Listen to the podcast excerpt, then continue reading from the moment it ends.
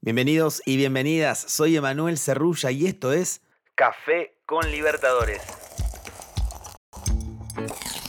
Un show diario para que empieces el día con la mejor información sobre la Conmebol Libertadores, la Conmebol Sudamericana y también las novedades del fútbol y de las ligas de nuestro continente.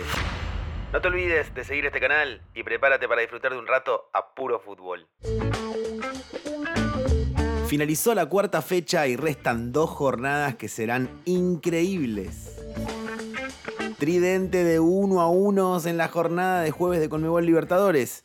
Primero Fortaleza y River en Brasil. Silvio Romero adelantó el conjunto de Ceará, pero Enzo Fernández de Benal igualó las cosas para el millonario. Franco Armani, luego del encuentro, habló sobre su gran rendimiento.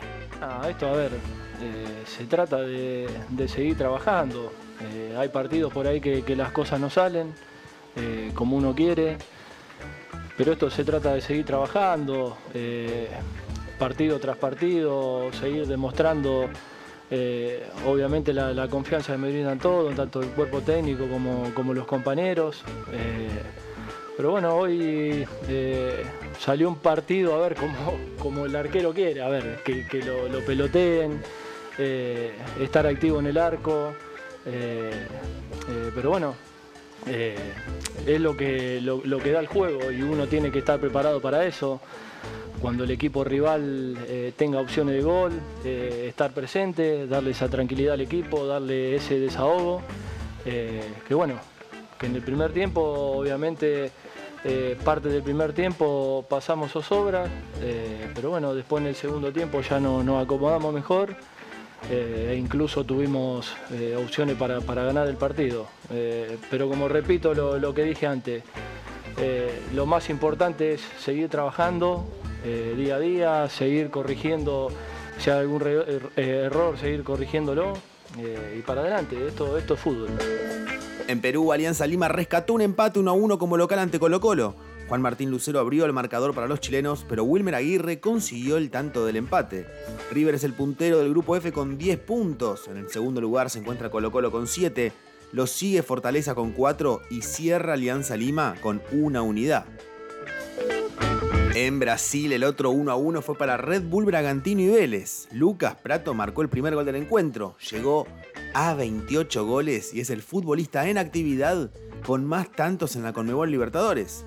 Luego, José Hurtado igualó en los minutos finales. a ver el centro de Arthur, viene altísimo para que no saque el arquero. Quiere ganar Rena, pero no puede. ¡Hurtado!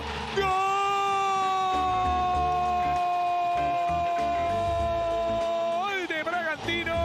El ecuatoriano Hurtado sacó el remate, la pelota rebotó, descolocó por completo a Hoyos.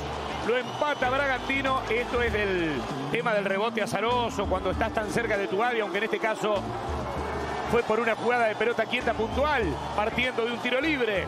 Señores, uno iguales. Estudiantes es el líder allí con 10 puntos y ya está clasificado para los octavos de final, al igual que Palmeiras, que lo logró el martes.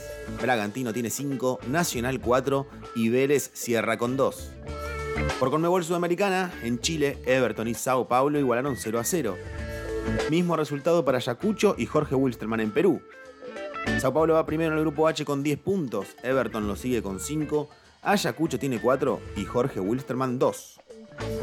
Con goles de Mauro Luna y Enzo Roldán, Unión de Santa Fe le ganó con autoridad 2 a 0 a Oriente Petrolero y por eso es el puntero del grupo H con 8 puntos. Junior y Fluminense tienen 7, mientras que Oriente Petrolero con 0 puntos ya no tiene chances de clasificar. Guaireña e Inter de Porto Alegre brindaron un gran espectáculo en un encuentro que terminó en empate 1 a 1. Ambos lideran el grupo E con 6 unidades. DIM y 9 de octubre están al acecho con 4. Sobre la hora, Santos logró una importante victoria en Ecuador ante Universidad Católica por 1 a 0, gracias al gol agónico de Ruan Seco. Unión La Calera también celebró un gran triunfo. Fue 1 a 0 ante Banfield en Argentina con gol de Sebastián Sáez. El grupo C quedó con Unión La Calera puntero con 8 puntos, Santos segundo con 7, Universidad Católica de Ecuador tercero con 4 y finalmente Banfield con 3.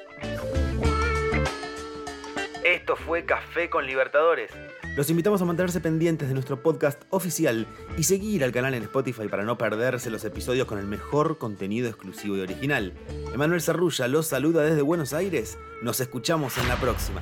Chau. Chau, chau, chau, chau, chau.